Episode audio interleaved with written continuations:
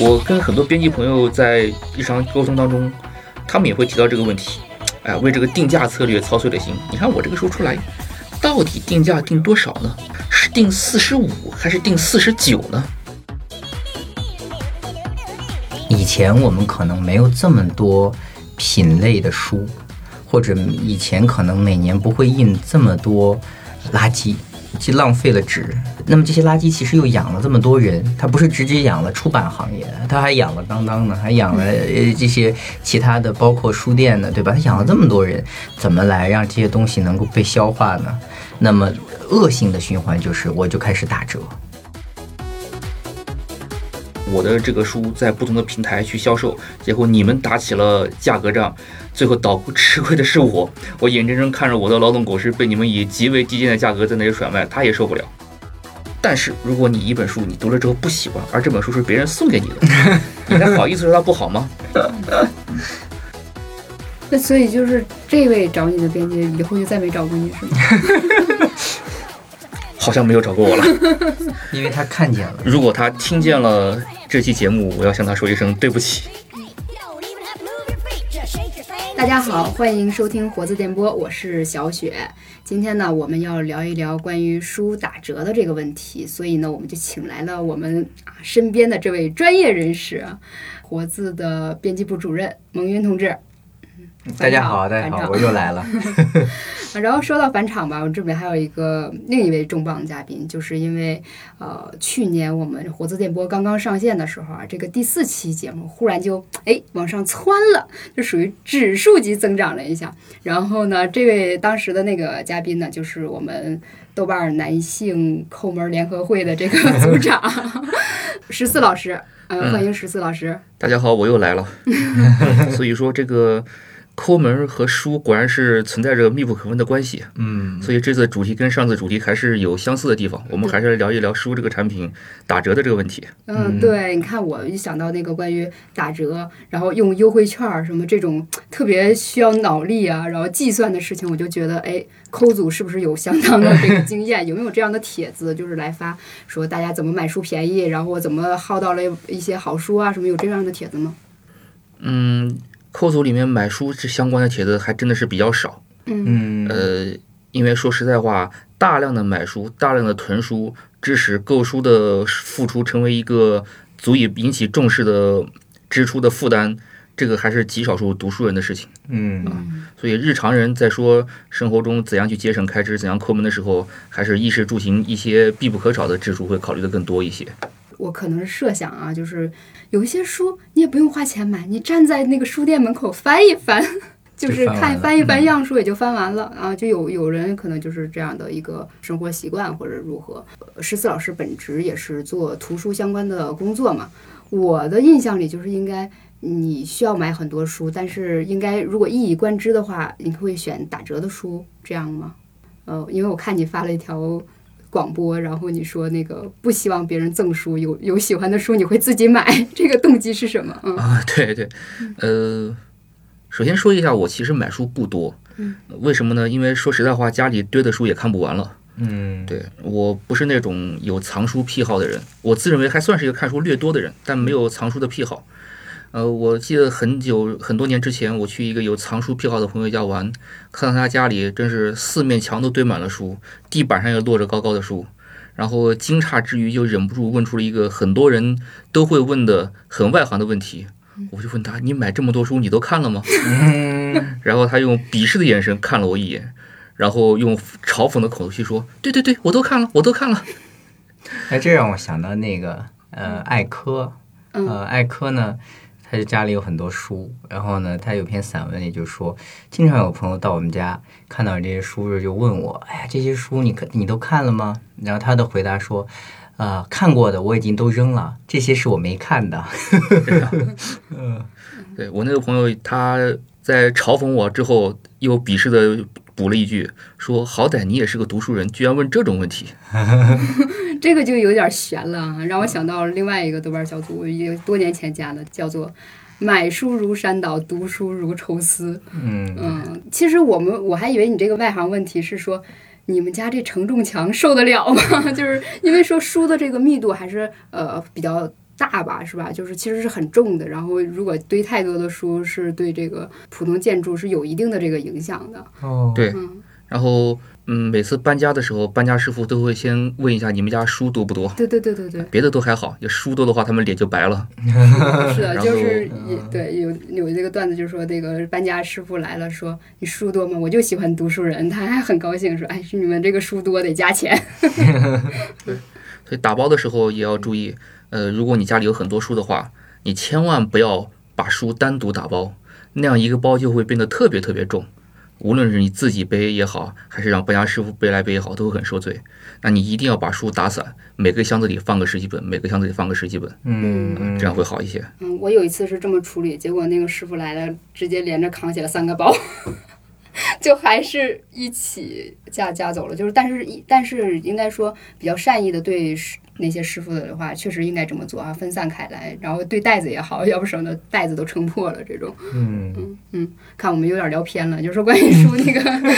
打折的这个事儿。那那蒙云呢？蒙云，嗯你们家应该，你看你跟你爱人，你们俩那一起藏书也应该相当不少吧？呃，不，因为在北京大家都租房嘛，嗯所以其实书会是一个负担。就是虽然家里确实最主要的家具就是书，但是嗯，你现在买书也会考虑就是未来搬家的问题，就是所以呃，有时候能少买的时候，哎，这可买可不买的时候，我选择不买。嗯，因为因为你后面还要搬，怎么办呢？就是你来来回的这个书，其实是特别适合你，你有了一个稳定的空间以后，它成为你的一个一个一个东西哈。但现在就是它比较动荡啊，那么就我个人，我们还是虽然书很多，但是也很苦恼。啊，就是不也不藏，就是除非是特别喜欢的，你觉得要收收藏起来的，其他的，呃，嗯，不藏，甚至现在很多都多抓鱼啊，或者这种就就卖掉了，嗯就是啊看完看完之后就就就就就顺手就卖掉，或者就送人了，呃大概是这样。嗯，那所以其实呃，各种电商网站经常出的说买一百减五十啊，买二百减一百这种活动，不是咱们买书的动机是吧？这个分人，本人嗯。嗯对，虽然我们像我们这样有很多顾虑的人也非常多，但是那种呃，就是他既有囤书的条件，也有藏书的癖好的人，然后包括日常阅读量很大的人，呃，他们对于这种大的电商网站那种大力度的促销还是非常看重的。嗯。啊我认识很多人，特别是像我们天天泡豆瓣，你就感觉，呃，京东和当当开始发那种大规模发一百减五十那种券的时候，或者呃近乎五折那种折扣力度出来的时候，啊，就像过年一样，嗯嗯。嗯。嗯，然后他们，嗯，京东和呃当当，他们现在散播这些优惠券的方式，好像是会给给大家很多码，嗯，然后这些码是可以复用的，然后大家就会就哦会传播这些码。啊，我得了一匹马，我就在呃广播里不去把它发出来。啊，你得了一匹马也在广播里就把它发出来，嗯嗯，关于刚才就说提到说五折像过年一样哈，我就往上和往下谈都想到了两件事情哈。第一件就是说，嗯，最开始书什么时候开始打折的？嗯说最开始书有打折折扣这件事情是在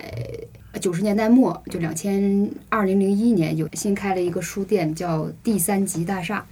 然后这个书店。呃，被一些老前辈认为哈，就是现在评价为他就是做一种房产式书局，就是表面是卖书，实际上是在卖房子，就卖地的这种。然后他想建一个在中关村那个，咱们现在应该叫什么文化中心这这种这种地方哈，就是他打造的这种观念，然后几层大厦，然后就店铺租出去，然后他们在里面卖书。当时他就是为了招揽顾客，找了一百多位明星，然后给他助阵演唱，然后全场八折卖书。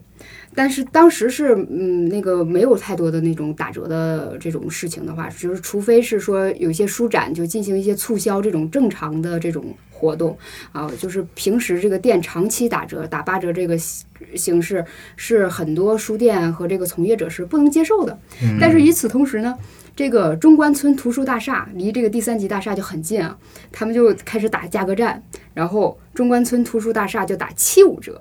但是它就可以扛得起这个事儿，因为中关村图书大厦它背靠的是国资，它也不需要付房租。然后第三级大厦呢，反倒是他们只坚持了三年，连年亏损，每年都亏两三千万这样。然后最后在零四年左右就破产，就是整个这个就所有的商场也就清退了。第二个事儿呢，就是他们当时七五折就已经引起很多人的那个不满，或者是说觉得呃就乱了市场啊，就是你也带坏了读者嘛。就是我那些有呃买家的话会觉得，哎。它不打折，我当时就不太爽，我肯定要把，呃，期待着打折。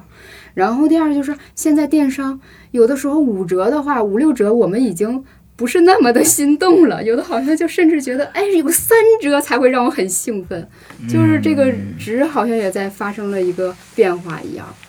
那么这个这个过程当中很重要的一个阶段就是电商出现了。嗯，你刚才说第三级他们打折，那毕竟还是呃网络。兴起之前，零一年零到零四年嘛，对对啊，那个时候已经有网络了，但是电商好像还没有起来的太快。呃，我们现在所熟知的像当当网啊，呃，包括中国亚马逊的前身卓越啊，然后更大一点像淘宝啊，大概都是其实都是在两千年前后，嗯，两千年前后出出现的。对，然后你说那个年代肯定还没有京东，对，肯定。更加没有后来的像什么拼多多这种了。是的，是的，而且当时那个时候，就是有一些线下书店哈，他为了说拓展这个这个网上的一个空间，那个时候网上买东西还是不像现在这么方便嘛。比如说那个时候要有网银，然后电话拨号上网等等，就是购网上购物根本就没有形成气候。但是他们就想呃占领这个网店，就是远见看一下哈，然后那个跟当地的那个书店有一种 PK，他们那个时候在网上。放书的时候，那个时候就已经有一点折扣了，就是这么一个传统下来。然后为了解决付费的这个问题，有一个大家可能已经遗忘了很多年，但是说起来可能还会回忆起来的一个老名词，叫做货到付款。嗯，对对对。呃，当时就是因为那个时候什么网上支付、在线支付都还没有嘛，很不方便嘛。然后中国的这些消费群体。那还没有一个邮政汇款或者在线上支付的这样一种习惯，嗯啊，那么为了让用户可以接受这个东西，那时候像当当呀、卓越啊，他们都是可以货到付款的，快递员把书送到你的手上，是多少钱你再把钱给他。嗯，对，这个我也经历过一段，经历过一段时间。对，这个东西是直到线上付款变得极为方便之后，它慢慢的就消失了。嗯嗯。其实你说要关于说提到这个书打折的问题，就是说打多少折这个书的成本才不亏？就是老一辈说哈，就是说那个呃书的定价就是印制的成本乘以三，他们最最开始的定价是这样。但是如果现在 看我们要考验数学数学的这个能力了，因为他要打六折或七折嘛，他要把这个印印制成本可能就要压缩到百分之十二左右才能就是。维持住，就是说我卖出这个折扣以后，它才不亏啊，这个样子。那你说这个，我们有很多人还是不太了解说印制成本啊，或者是说在印制之前也有很多开销，比如说给作者呀、呃翻译呀等等。就这方面的话，就蒙云可不可以就说一下，就是一本书它价格的这个成本的一个构成吧，大概。嗯，其实其实我觉得这个就刚刚我们聊这个打折这个，我我就是分两个话题讲。第一个就是你问我的这个，我大概觉得就是肯定有一个印钱成本啊，就是你说的，比如说作者的版税啊，啊，然后呢，包括你的这个。插图啊啊等等，就是这里面包括你的编审的这个人力的这个成本都要算在里面。你包括其实出出版社或者出版机构，他给员工的工资其实也都要从这里面来的嘛。所以这是一个印钱成本。然后就是你说的印制成本，印制成本其实主要是纸张啊，然后它的这个印刷，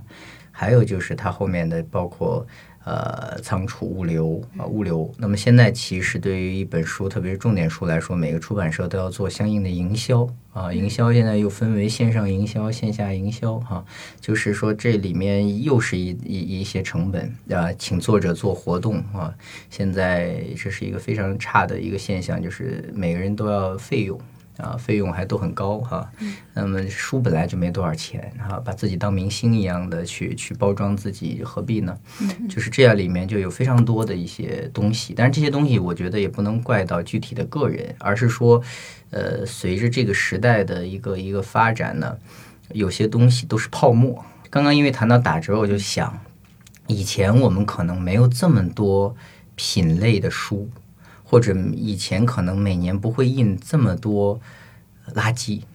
啊、就是说你既浪费了纸，就环保嘛，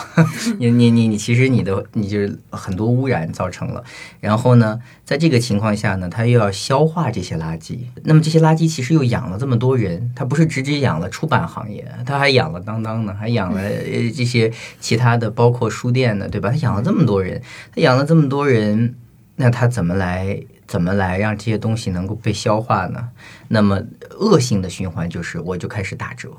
我要把这些东西卖出去，当然这里面有很多问题，比如出版的人都会讲，那电电商对我们的压榨，你们去比价，完了之后的京东五折，我四点五折，呃，我四点五折，我恨不得打到三点九折，就是有很多种这样的方式。这跟你刚刚说的中关村图书大厦跟另外一个那种实体的那种拼价，其实从概念上讲是一样的，只不过呢，它的操作形态和它现在面对的这样的一个大池子不同了。但我认为本质的这种商业行为是没变的。另外一个就是书，其实对于普通的消费者来讲，它是一个很尴尬的商品。啊，比如说我买柴米油盐那是必需品，它无论打不打折或者打折了，我最多哎呀，这个这这个这个酱油啊打折了，快告诉邻居赶紧去多打点儿，有最多是这样。但是我不会说因为它不打折我不要。那么当然，对于奢侈品啊，呃，我无论它多贵啊，一个包，一一双鞋，那么一个表。我愿意要去买的时候，其实我对它的那个高价格是不在意的。这种对于奢侈来来讲，只有买得起和看一看。那么它其实给你优惠，那也是一点点优惠，但是只要我买得起，我是不在意这个优惠的。它优惠三千，也也就换了一个别的东西而已。但是对书呢，普通的人是非常苛刻的，因为我平时不需要书。对于大部分人来讲，我平时不需要看那么多书。你生产那么多书，我平时不看，那你怎么样让我看呢？我只能靠价格。那只有对于一些相对有看书习惯的人来讲，他才会是一个需求，是说我根据内容和兴趣取向我来选书。但是这个时候，即使是这一波人，他们看到这个书价格很贵，他也会等打折的时候再买。就比如说等到双十一，我的这个呃某一个朋友的京东的这个购物车，他我觉得是一个非常爱看书的人，每天在朋友圈都是，但但是呢，有一次非常惊讶，我就是。等到双十一那天，他就晒了一个朋友圈，说在双十一买了什么书、什么书、什么书、什么书。但是我一看这些书呢，其实是他之前就在朋友圈自己，比如分享过观点，呃，然后呃，就是说已经芳心暗许这些书，但是呢，一定要等到那天才买的。所以我，我我个人认为呢，书是一个很尴尬的商品，就是对于普通人来讲呢，它不是必须的。即使我想看，除非是我我要考试，那那就变成教材了，我必须买，我管它打不打折呢？我那考试时间在那儿等着我呢。但是其他的书，小说啊、然后平时要读的一些什么非虚构，我完全可以等啊。这个时间不是成本，除非我有用。所以书是大部分人就是它是一个无用之用的东西。那么再加上现在要养活这么大一帮人，这么大一个市场，这么多书啊，然后它还有不同的产业链，这导致一个结果，我不打折，对于就是就是所谓的这个他们不打折呢，他就活不下去。但是呢，你打折了，你也活不下去，或者你活的也很不爽。就是现在是这么一个我觉得比较尴尬的嗯，嗯境地，对我感觉。对他们可能就认为，呃，我去参与打折，可能会造成一个效果叫薄利多销，但实际上现在是薄利难销的一个时代啊，我我觉得可能是这样。然后另外你说到说关于大多数人看不看书，忽然想就是大概的明白为什么说童书打折面临的这个境况可能更严峻一点。嗯，因为那个童书相对来说，就是只有小孩儿看书，他需要看书是被所有大多数人支持的。相相对来说啊，就是家长支持，觉得我们我们给小孩儿看书是正事儿，嗯，然后他们就会不断的去买书。然后呢，童书也有很多品牌做的还不错，但是就像说，呃，这个时代就是一个营销社会嘛，就是我必须营销出去，有了广告，我才可能有人来看。就是我们普通的读者还没有建立起挑选好书、认识什么是好书的这个能力或者是渠道似的。嗯然后他们比如说。跟那些直播的那些平台合作，这个直播平台也是要抽成的，或者是说那个这些主播也是要抽成的。那折扣打得更狠。对对，然后据说前一阵儿就是掀起关于童书打折的这个人，他的起家的方式就是他最开始卖一点九折的书，他才嗯建立起庞大的这个粉丝群？对，嗯才建立起庞大的粉丝群，是这样说。关于看这好书这个鉴定的标准的问题，如果我们有这个标准了，我们才能分辨出，因为书是商品嘛，这个书好与不好，才能建立起一个基本的一个认识。因为就像书是商品的话，那叫什么？商品的价值决定价格嘛。那我要是好书，那我可以保证一个呃，我有这个底气，就不参与这个打折，是吧？在十四老师就是工作的过程当中，就有遇到过，就是关于哪些书，他可能有额外的要求，想上一下什么排行榜啊，什么这样的，想冲一冲往上的这种行行为吗？嗯，我日常工作当中呢，也跟这个各个出版社的营销编辑他们打交道会比较多，嗯，呃，然后我也会对他们面临的痛苦和尴尬的局面也是有一些比较深的体会，嗯，嗯就像刚才你们提到，就是一本书出来，它其实也会有这个营销的周期、营销的费用。那我觉得做图书营销这件事情，真的也是很痛苦的一件事情。营销嘛，实际上是要花钱的。但是我感觉到图书这个行业最大的一个问题就是说，一本书你是没有多少钱用来支持它的营销的。对，呃，可能你在一些呃汇聚的钱比较多的地方，更见到钱的行业里面，呃，做营销是能做出一些轰轰烈烈的事情来的。比如说，我去营销车，嗯啊，我去营销我的这个呃房地产，啊，那都是豪掷千金呐，啊，有一种畅快花钱的爽快感。嗯，啊，但是我们 这个图书行业的营销编辑们呢，抠抠搜搜的，就想被动的抠抠搜搜。置换，我给你两本样书，对，就是嗯，我我提供了十本样书，老师你能不能给我写篇评论？这样对对对，大量是这种，嗯，当你没有钱的时候呢，你就要去尽可能的去动用一些不花钱的资源，呃，比如说亲自上阵去各式各样的一些点评的平台，给自己呐喊助威啊，或者找一些呃这个作者的亲朋好友，呃，亲朋好友，都来帮着一起吹一吹，抬互相抬一抬啊。嗯，对。所以说，有的时候这个有一些作者，他们也很纳闷，就是说我是一个作者，我把书写出来了，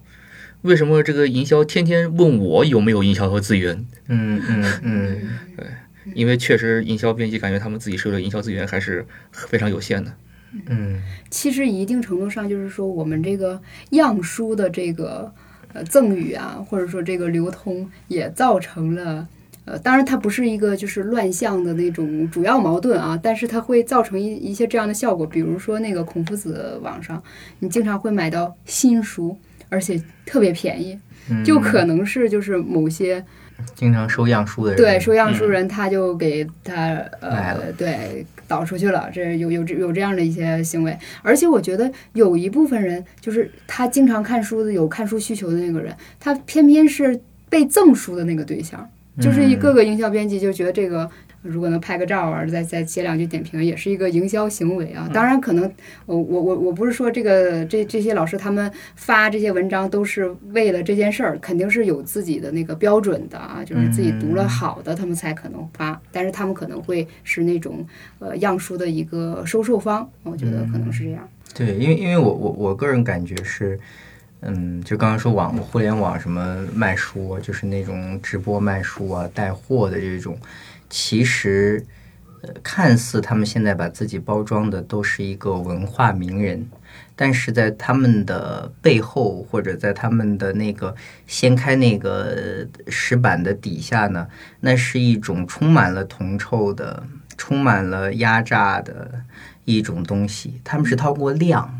是通过一种呃量的东西，让他们积累了一个大的群体，所谓的流量。嗯，但是在有了这个之后，他们才变成了一个带引号的文化人。但是在这之前，我不觉得，呃，他们就是一个这样的人。就是那另外一个，就是因为那除了这个量以外，就是现在的各种东西都是很大量的。那在这个里面，其实大家没有选择，就是没有选择意识。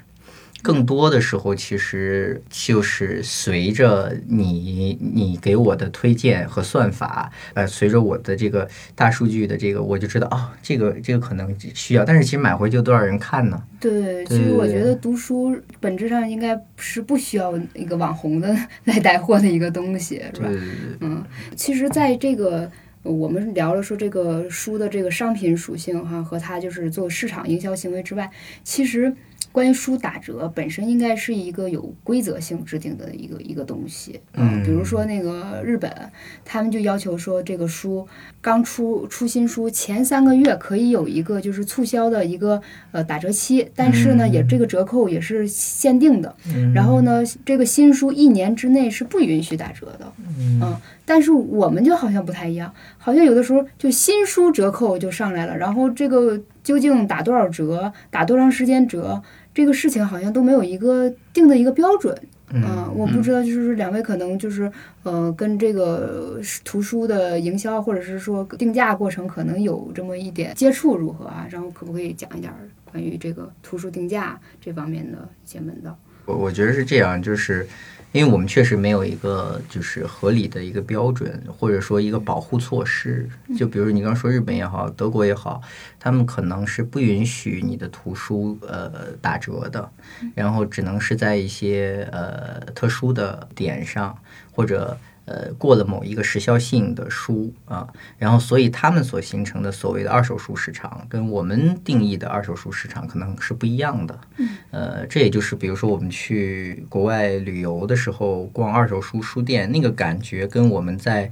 呃，国内看到的一些二手书的感觉还不同，那那里面有很多的绝版呐，然后但是这些绝版的价格是低的啊，但是除非是有一些什么真版等等，我们就是类似的，但是它是有一个保护整个这个书业，因为书业本身它就是一个很小的商品市场，我觉得就是它它相对于其他的产业来讲，它太小了。那么它其实因为这个小，但是它又不得不是一个市场化的行为，那么它应该受到的是一个。呃，国家的或者体制的保护，这个保护当然就是其实是商业的保护，让它可以平稳的，但是又有尊严的。因为我现在觉得我们这个行业基本上，嗯，缺少尊严感啊。虽然是一个文化行业吧，但是没什么尊严感。究其原因，就是我们谈到的打折呀，然后呢等等的这些问题呀，然后再随着新的这种信息技术呃渠道的发展。那传统的这一套要配合着新更新的这一套，那又没有相应的机制去保护它，那么你只能是跟着别人屁股后面去降低自己，降低自己的呃价值。啊。但是虽然自己还挺清高，觉得我的我我们这这个做的是倍儿有价值的事儿，文化行业。对文化行业，但是文化行业太没有体面了，就是所以我我我我会觉得。呃，体面还是很重要的。嗯，对，其实我觉得那像日本他们这种行为，就是呃，我还特意追问，就是看了一下，他其实不是说不完全是说政府行为，而是说这个行业树立的一个权威。那是不是我们自己这个行业也未必这么新奇，达成某种共识，大家都很有骨气的站在那里对抗一些什么，而是觉得哎，我们是竞品，我赶紧多卖，就为了生存这样的一个行为。嗯，行业显然还没有能够联合起来去发出足够强的声音，嗯，所以你会感觉到，呃，图书的生产者也有出版社、出版方这个这一块儿，他们在整个市场上是处于相对弱势和被动的地位，呃，然后你一个真正大的渠道、一个大的电商，它在这个环节中才才占有一个真正主导性的强势的地位，呃，所以你看那些大的网站，他们有时候打折打得特别狠，啊，都是建立在压榨出版方的基础上。啊，出版方对这些东西是你既有很多不满的地方，但是你又不得不服从他，很无奈啊，因为你还要依赖他给你带量，给你走货。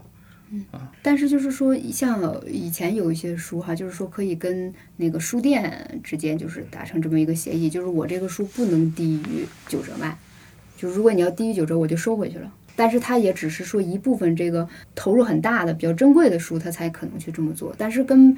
平台谈判的这个空间是不是平台方更强势？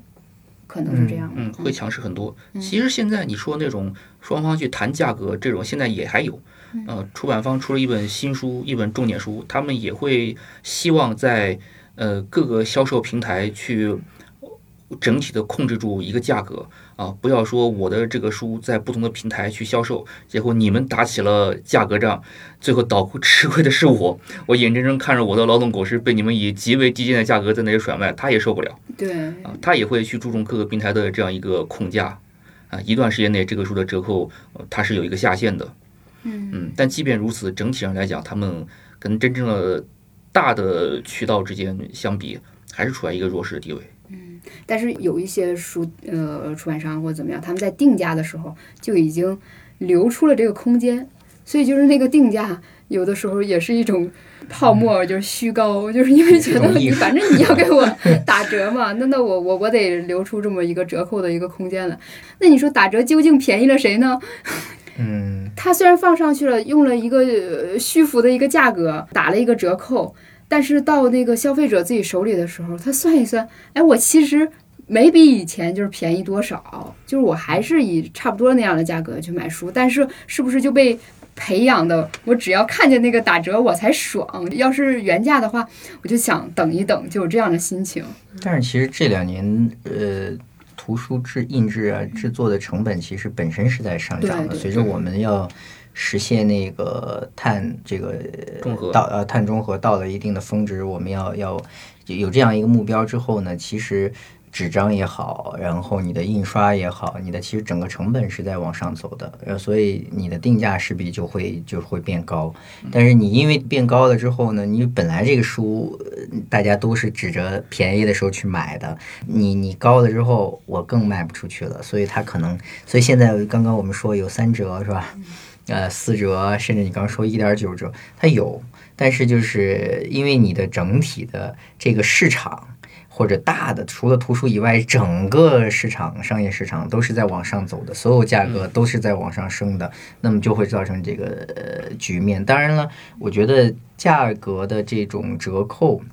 也让消费者或者读者会有一个错觉，就是我们的书好像一年四季都都是有折扣的，而且呢可以比啊、你的而且可以等等一个这不是错觉，这是事实啊。就是说他他对他就把它养，但实际上我认为，嗯，不应该的，就是说。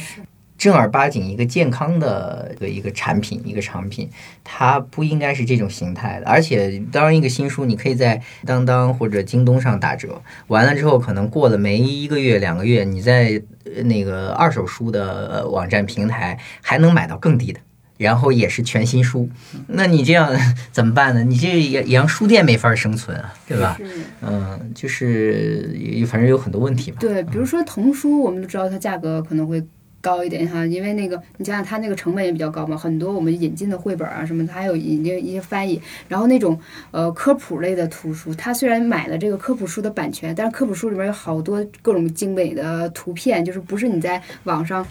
随随便便我下载就能看到的那种高清的，然后那种好角度的精品的图片，连这个图片还是要另外买版权，另外付一笔费用的，然后再加上翻译费，还有一部分我看到很漂亮那种立体书，就手工书。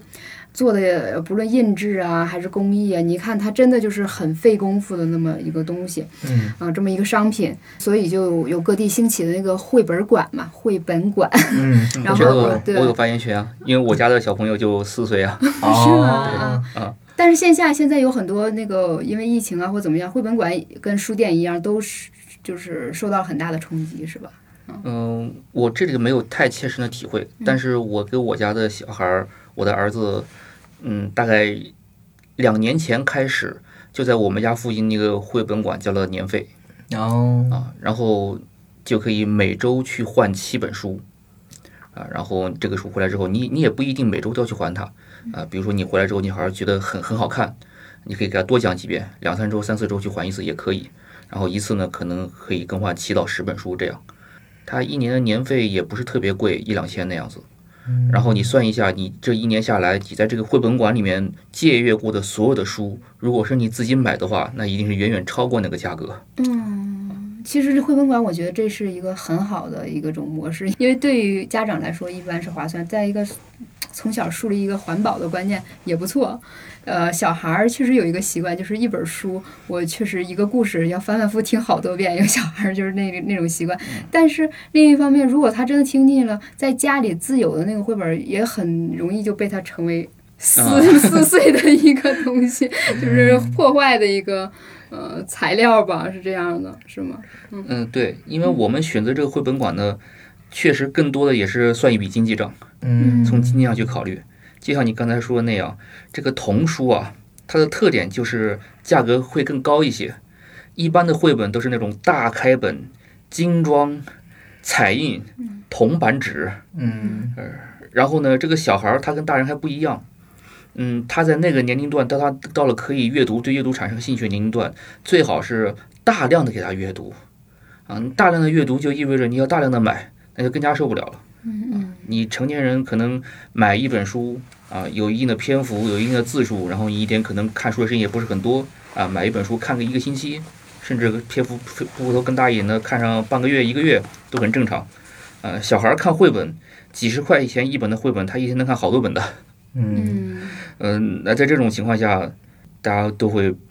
更倾向于选择这种可以借书看的地方。对，其实说到这儿，我还想到就说，之前有一阵儿吧，大概就是说关于说图书到底贵不贵，大家普遍认为这根本不贵，因为凝结了编辑作者这个很多努力嘛，是吧？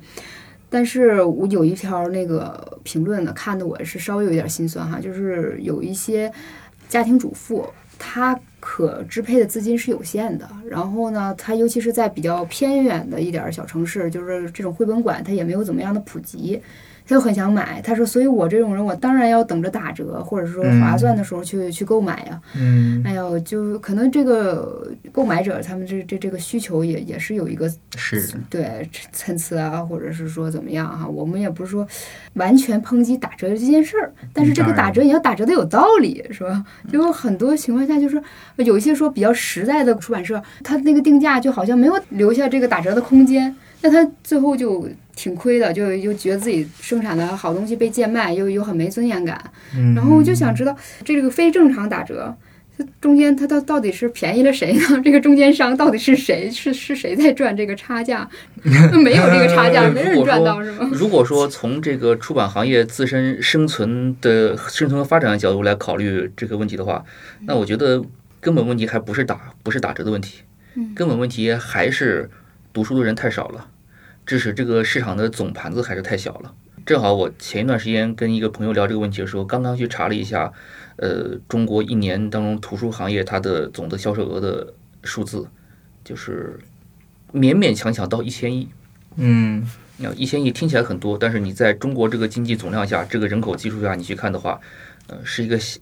小的可怜的这样一个行业。而且这一千亿里面还有大量的教材教辅。那感觉更加心酸。呃，你真正把这种走市场的书拿出来看的话，在这一千亿亿里面，呃，还要打个很大的折扣，啊，就这样一个总盘子。在这种总盘子下，你不管你这个定价策略怎样去制定，打折策略怎么样去制定，蛋糕就这么小，你在这里面变不出什么太大的、太多的花样来。之前我们一直去聊的那个问题，就是中国人读书的习惯不是太好。呃，我记得好像一年下来，平均每个人读阅读的数量是多少来着？是七本还是几本？嗯，好像是，好像就是七本上下。嗯，对，这个数字听起来让人略微感到有一点绝望。嗯，而且你刚才说那个，我先通过定一个比较高的价格，然后再给一个很有利的折扣来吸引消费者，这个事情实际上在图书市场，我觉得并不是特别行得通。啊，就是。定价两千，打完折五十，这种事情在图书市场是是是不太会不太会发生的。嗯嗯，过去那么多年，我们一直纠结一个事情，就是说，整个行业都希望能把书的价格涨上去。嗯，但是怎么涨也涨不上去。你价格稍微涨一点点，你就眼看着这个书就卖不出去了。嗯我跟很多编辑朋友在日常沟通当中，他们也会提到这个问题。哎，为这个定价策略操碎了心。你看我这个书出来。到底定价定多少呢？是定四十五还是定四十九呢？啊，可能你这个价格定到五十，马上就会往下掉一大，销量就会往下掉一大截。嗯，他们在定价的过程中就已经非常的小心翼翼了。嗯，但是这几年好一点，价格涨上来了。价格涨上来的原因，归根结底还是因为成本涨了，并不代表他们的利润率提高了。嗯，对。对对对，而且还有一点就是说，我们的作者版税是跟定价走的。嗯 就是虽然那个这个定价，你说它完全是虚设的吗？它有的时候也是一个参考，对吧？嗯因为我我要定很高的价格，那那我最后虽然要打折要怎么样，但是那个版税还是按照这个定价来做这个对比算嘛，嗯嗯然后说到这个作者拿到的版税呢，这又是一笔血泪血泪史。嗯一方面，这个出版方他们在被这个行业里面更强势的对象在被盘剥、被被压迫；但另一方面呢，他们对待作者、对待译者，给予他们的报酬其实也没有那么丰厚。嗯一般来讲，一个新作者他的版税可能也就是八个点左右，嗯，对前几年好像好一点能到十个点以上。啊嗯，，但是一般的，如果你是个新作者，呃，你没有那么强势的话，可能也就是七个点、八个点嗯啊。然后，如果你是个新作者的话，这个书的印量可能也很难超过一万册。嗯这样算下来，你出一本书获得的收入，算一算有几万块钱吧，两三万块钱、三四万块钱。对，而你写一本书、创作一本书的周期，呃，可能是要半年以上，甚至更久。对，这就意味着对于很多人来讲，他很难成为一个职业作家，啊，仅仅依靠写书出书来养家糊口，职业作家的这条路是还是比较窄的。我忽然想到了两个人，第一个是那个。是不是杀死一只知更鸟还是哪个作者？嗯他还很感谢，就是他有一个朋友给了他一年的生活费，然后他写了一年。有点不记得啊但你说这个现象，我们能都能理解。呃，很多作家往往是要预先获得生活上的保障之后，他才能够有条件去投入创作嗯啊。他不能说我本身没有一个生活上的保障，然后我完全指望通过创作来养活自己，那条路太难走了。对，然后另外一个形成一个可行性方案的人就是刘慈欣，啊，他刚开始不是哪个他是有事业工程师嘛单位对嗯事业单位的嘛，电力系统的，对，然后呢，另另一方面就是在写写嗯，业余创作。对对对对，我们现在认识当代的很多作者，看起来，呃，很多都有其他的工作的，呃，都有其他的收入来源。呃，译者翻译行业那就更加是一个用爱发电的行业了，嗯。嗯因为他译者这个行当，他获得的收入和他付出劳动相比是极不相称的。嗯。没有人可以通过为出版社翻译书而养活自己，对，别说发家致富，养活自己，好像连兼职收入的话都觉得那个不太划算，似乎对对对，唉唉，我们一起看会儿戏，是不是？但是我就说关于打折买书这个事儿，就讲点有趣儿的事儿吧，哈，嗯就是那个。呃，我有一朋友，他也是买书吧，他虽然不完全等着打折买，但是我买书的时候，我一定要在淘宝搜一下，从价格由低到高排序买那个最低的那个。结果有一次，这个价格也就差个三四块钱，你知道吗？他想了想，还是买了这个较便宜的，结果买回来一本盗版书。嗯。就然后我自己也有过一次这样的经历，就是买书，那个更搞笑，我拿回来一本是影印本儿，哦。就是 PDF，就是他他自己打了一个那种十六开大册子的那个版本，然后后来本来我想去找他，后来发现那个详情页上已经写了什么介意慎拍什么之类，之前就没有太在注意。对，没太在意这个事儿嘛，发现竟然是本儿更纯的一个盗版的嗯对。嗯嗯，某些销售平台上面、电商平台上面，盗版书横行。横行啊大家吓死人啊！有关注这个行业的，也不难查到某多多相关的新闻嗯啊。嗯，西西，嗯，某西西对，某西西，然后这个事情的背景是什么呢？就是真的有很多人他不在乎买到盗版对，我只要看见了就行了。啊看。了今天在座各位就属于，呃，买书还会还会很在意它是不是正版，然后一不小心买到了盗版书，还会觉得很恶心。嗯呃，但是世界上不是所有人都像今天在座的各位这样的，很多人就是我买书就是看个内容。嗯我记得多年前，呃，春晚上冯巩有一个相声，他有一句台词是一个包袱，说出来大家都笑了。呃有假的谁还用真的呀？嗯嗯，呃 有便宜的盗版谁为什么还买正版？对，就是这样一个逻辑，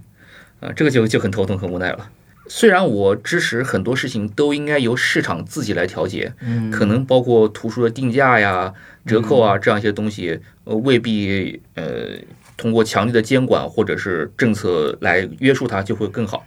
但是我觉得像盗版这样的事情，那就应该是政府部门强有力的去管控它才对，嗯让那些肆无忌惮的盗版的人付出代价。嗯呃让那些肆无忌惮的销售盗版书的大的网络平台，呃，得到应有的惩罚，嗯这是应该做的事情。呃，我们自己一方面是作为这个图书行业相关的人哈，想希望这个行业更好；另一方面呢，又想又是作为一个普通的想省钱的消费降级的一个消费者之间，这个屁股该往哪儿坐的一个矛盾，似乎也有。真的，这这方面，十四老师，你说我又是一个扣组组长，我一定要想着节约。然后另一方一方面，那个买书，你看我都拒绝他们，你们不要给我买，喜欢的我会自己买。嗯，这个心理之间的这个差距是怎么来的？个这是个伦理问题。呃，这个这个我已经想得很清楚了。嗯对首先说一下为什么我会拒绝赠书，呃，因为我也在出版行业里面工作，也经常会有一些呃出版社的朋友给我赠书，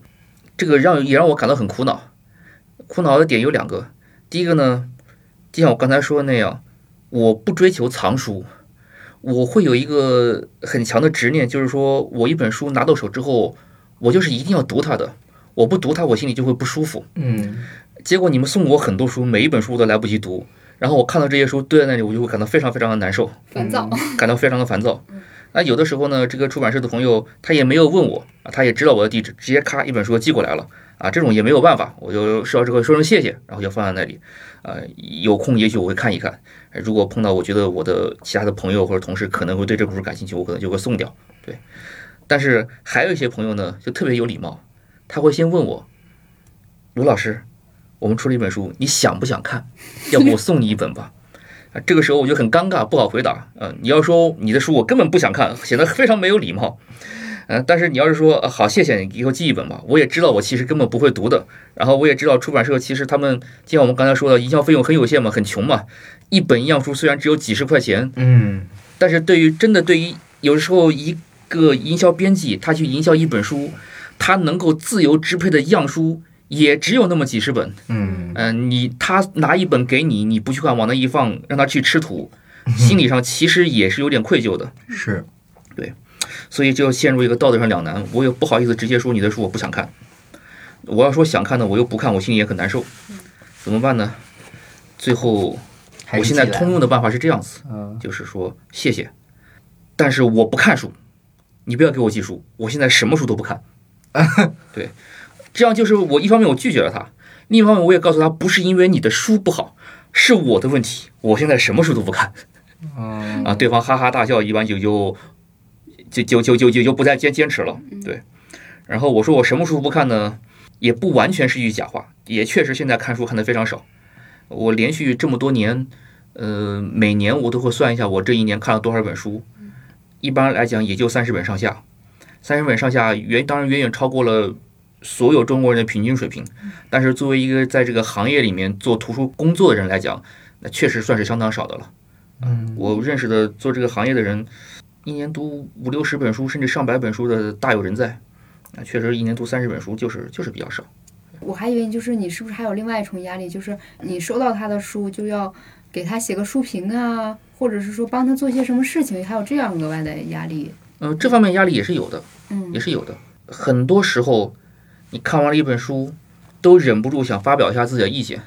呃，无论它是特别好还是特别差，都想说一说嘛。嗯嗯哎，嗯既一方面对于自己而言是一个交代，你看完一本书之后不能看过就算了就忘了，你要把当时自己的感受去写下来，这也是一个积累。另一方面呢，对于也会觉得我在这个行业里面，或者说我自诩为是一个读书爱好者群体中的一员，嗯呃，也是希望把我的意见分享给大家，也许对别人是一个参考，是有价值的东西。嗯但是如果你一本书你读了之后不喜欢，而这本书是别人送给你的，你还好意思说它不好吗？我至今非常非常后悔的一件事情，其实在我年幼无知的时候，十几年前，那时候别人送给我一本书，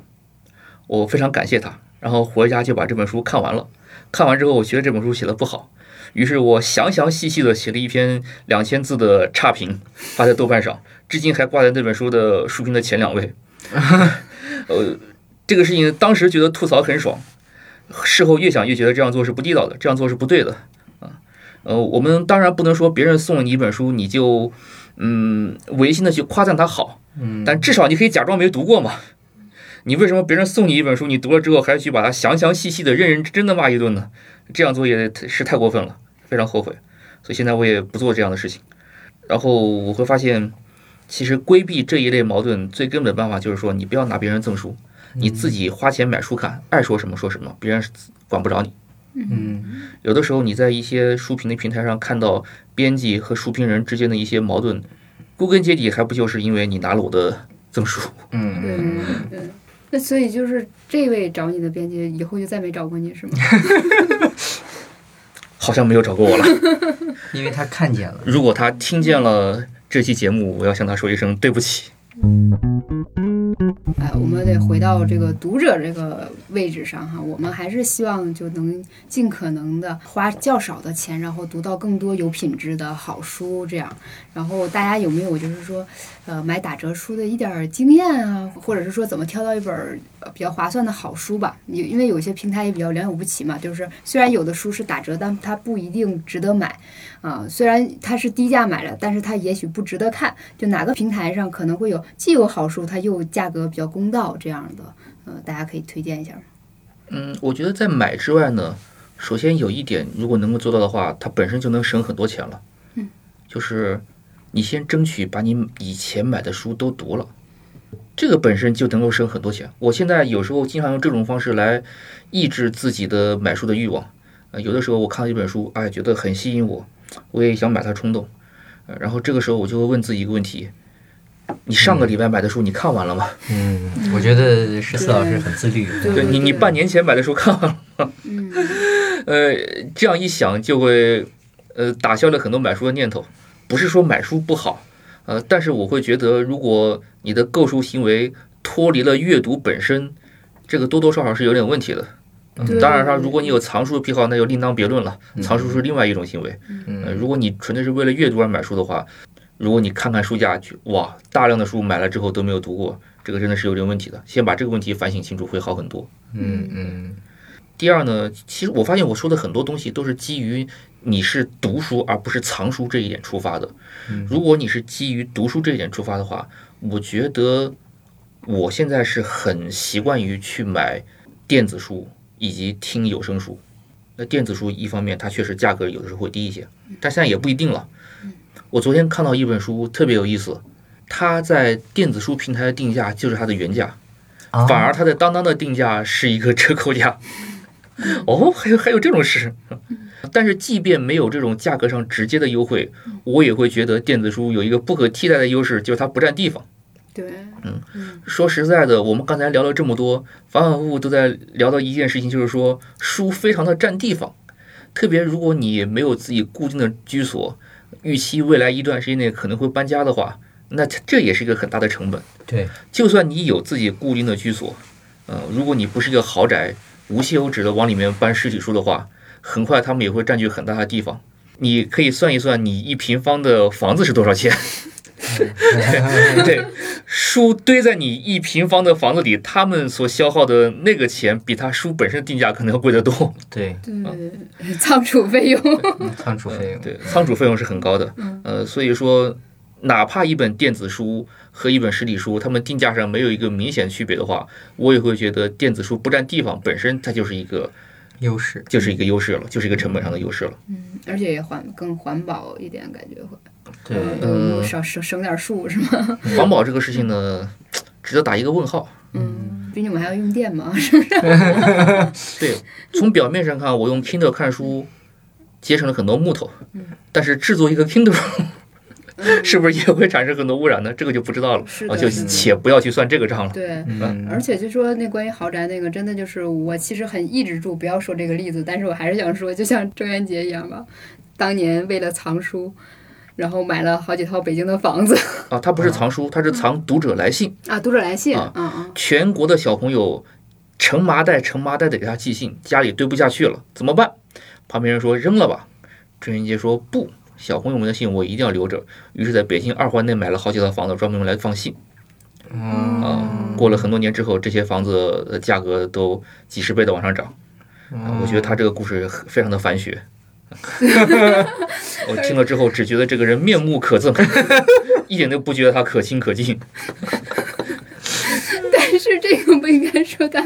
是有一点玄学吗，就是因为就是现世报那种嘛，我珍惜别人给我的情谊嘛，然后我去买了这张房子，结果老天爷帮我给他这个故事的每一个环节都是那么的繁学。首先，我很红，嗯有那么多小朋友喜欢我。嗯我在八十年代的时候，就是全中国最受欢迎的儿童文学作家，以至于读者来信要买房子去装。我因为买了房子，又成功的投资了一大笔啊！这个故事每一个环节都充满了反学。呃我听到这个故事感到非常的痛苦。没错，没错，没错。那我问到那个蒙晕的时候哈，我就要加一层，就是说十四老师一直在说那个没有藏书的需求，但有一部分人就会觉得，哎，现在这个书号或者是一些好书就越来越被收紧了。那我现在逮着什么好书，我要先留下，以备这个不时之需。有这样的一个想法，你觉得他这种顾虑有必要吗？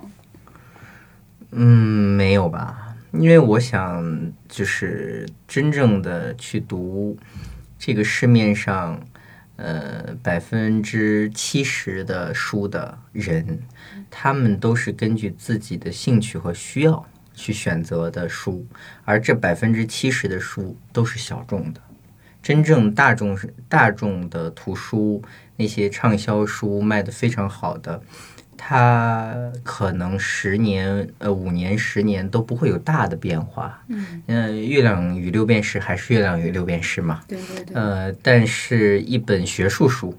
一本原创的什么书，它可能印量就几千册，呃，也也许在五年、十年内也不会加印，所以它的滞销情况也也非常稳定。那我为什么要买呢？一定是有的人他有兴趣，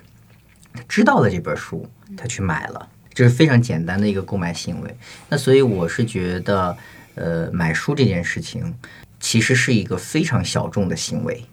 呃，而且呢，是真的是对于那些呃，如果你举的那个例子就是，如果不讲藏书，就是指有把书当做读书作为一个自己生活习惯的这一部分人，也是小而又小的一部分人。只不过我们可能是在这样的一个工作的环境里面，我们身边有很多的读书的人，但是这些人把它放到那个。呃，滚滚红尘中，它只是沧海一粟哈、一点点。那在这个情况下，我认为，呃，你刚刚举的那个呃什么买打折的这种经验，我我个人哈，虽然我是一个编辑，虽然我要卖书，但是我的想法是，要使这个行业良性的发展，一本好的书我读完了，然后我知道我的同号是谁，我会把它借阅给那个人，那么大家读就可以了嘛。书的目的是用来读的，就是这个东西生产出来我是要读的，读了之后我们要交流的，然后才可以上升到呃交流的层面。否则大家都没有读，我们拿什么来讨论？拿简介嘛？拿书名嘛？拿作者嘛？不是，对吧？所以我觉得，呃，好的方式其实是要形成这样一个读书的小氛围，而这个氛围可以是借阅。也可以是读电子书，因为比如说我们在一个场合说聊这本书，可能短时间内大家不可能都买到，或者说短时间内大家都不可能读完，所以大家有各种渠道可以去阅读。那么这样的方式，呃，就是它是多元的。那对于那个大众，他们想要买书来讲，那我觉得那个不是推荐的问题。不是说，哎呀，这个月啊好书榜上啊前几名，你看这些书，你不是对历史感兴趣吗？读读这个，我觉得这种没用的。最核心的，对于大众来讲，他们就是我们聊了半天，还是看价格的啊，而且它不是一个必需品。所以呢，我不会推荐给一个人说，除非他说，哎呀，你最近有没有什么好看的书？呃，我不会这样轻易推荐，或者说，我觉得那就是你自己想买什么。而且很多时候问这些人的，问这些话的人呢，你预期他买回去也不会读完。那在这种情况下，我不会推荐。所以，虽然我也想卖更多的书出去给呃人，虽然我希望我出的书也也有更多的人看到，但是你后来会讲想到一个问题，就是其实图书行业是一个保守的行业。它的保守来自于它需要各种保护，它没有这些保护的时候，你把它丢到那个大的市场上去的时候，呃，它其实是很被动的。然后在这个里面，呃，我认为不需要有那么多的人看书，不需要有那么多的人阅读。啊、虽然我们讲全民阅读，但是这个是要分层次的，然后要分梯度的。然后比如说你刚刚讲的问题，一个小城市的妈妈她要买绘本，她觉得贵，那其实原因不应该是从她的家庭收入和图书市场去找，而是说类似于这样的类型的图书和这样的市场，我们有什么样的保护措施？然后呢，怎么样能够让他们接触到这些书，同时在他们的承受范围内流转这些书，不一定是购买。就像呃十四老师说的，我我充一个会员这样的一个，它是一种情况。但是对于再小的城市，他们怎么来流转图书？那这些其实是机制。和体制的问题，不是图书市场，不是一个图书机构，不是一个出版社就能解决的问题，也不是当当和京东可以解决的问题。它其实是需要从更高的顶层层面去设计的一个问题。但我们现在没有这个东西，相相当于是把这么一个孩子直接就丢到了呃那个社会上。如果他没有慧根，如果他充满了各种各样的被诱惑以及被动，那他势必是一个畸形儿。他他我就我就说我们这个市场，大概我想是这样。嗯嗯，对，因为可能，嗯，有一部分人，哎呀，买书我可能先买一套四大名著，我觉得再再高端一点儿，那得也是肯花钱的。我买一套鲁迅全集，那我赶赶着那个双十一啊买一下，然后在家里摆一摆，那也是一个不错的行为。然后可能说到底，就是我们还是希望。就是每个人建立起自己的一个读书的偏好啊，然后和我们看书分辨好书的一个标准，而不是说我像买零食一样，我刷到哪个主播在推荐什么书，不好意思，我没怎么看过那种直播带货，就是直播带书，我不知道他们。怎么讲述这本书啊？但是大家可以听听播客嘛。然后 我们播客里经常会呃讲一些书，然后它大概涉及了什么内容，然后你听，哎，对它真的有那个兴味想去读的时候，你再去买这样的书啊。我觉得今天十四老师说的特别好，就是我们买书的行为一定是发自你要去阅读的这个行为才去买，嗯，而不在乎它打没打折。它只是打折的话，也是一种浪费，你不看还是浪费。对对对对，希望大家买书的时候。真的想读这本书，你就买吧，不要过于的在意价格。说实话，你一年能读几本书？一本书多少钱？你算一算，你一年花在书上的时间、书上的钱没有那么多。喝杯咖啡的钱，是的，真的是这样。我自己其实是这样子的，就是我自己想通了，其实我一年看不了几本书，然后一本书也没有多少钱。从那之后，我就不太在意书的价格了。我想买我就买了，可能简单的看一下每。几个主要的平台上，他们价格什么样子啊？选个合适点就买了啊，不会说是我等到打折再去买啊，这样的事情觉得没有太大的意义。等候也是消耗精力的事情，然后嗯，获得及时的满足是一件很快乐的事情。我当时产生了阅读的冲动，当时就能得到这本书，这个感觉是很快乐的。嗯啊，你多花钱就是买了这份快乐，对吧？及时行乐，及时买书。我觉得，我觉得咱们这期就简直聊的太诚实了，就是特别诚恳，是吧？就是总总好过于说都说大实话。甚至甚至一定程度上说，我们作为那个出版业的人，希望我的书不光是被看到，而是被读到，然后我们之后可以分享，在你的心里留下点什么，而不是说像那种有的专门为了装潢才买一些书来装点自己啊，这样。嗯，那你还真的不如就是买一些轻便的那个假假书的那个盒，然后摆在那儿纸壳做的上面的那种。让我想到最近被打击的那个饭圈的一个行为，嗯，就是帮哥哥们冲量刷榜。嗯，哥哥出了一张新专辑，每个粉丝人均买五六张，一百套。哎呀，我的妈呀！我太穷了，我只想五六张。呃，有些哥哥，你看他的专辑的总销量。你感觉应该是全中国人都在听而已，但实际上你听都没有听说过，见都没有见过，对吧？为什么？因为他的粉丝们每个人会买不止一张他的专辑，电子专辑哦，电子专辑一次买一百张哦，买而不读就是极大的浪费。对，真的。呃，这个当然是不不是一件好事了。我们希望读者们。嗯，理性消费，多多读书，多读书，还是多读，多读书。好，一年争取超过十四老师读三十一本儿。哎，很简单，很简单，超过三十本很简单。刷一套漫画一下午达成。可以可以可以，好，谢谢大家，拜拜。谢谢大家，拜拜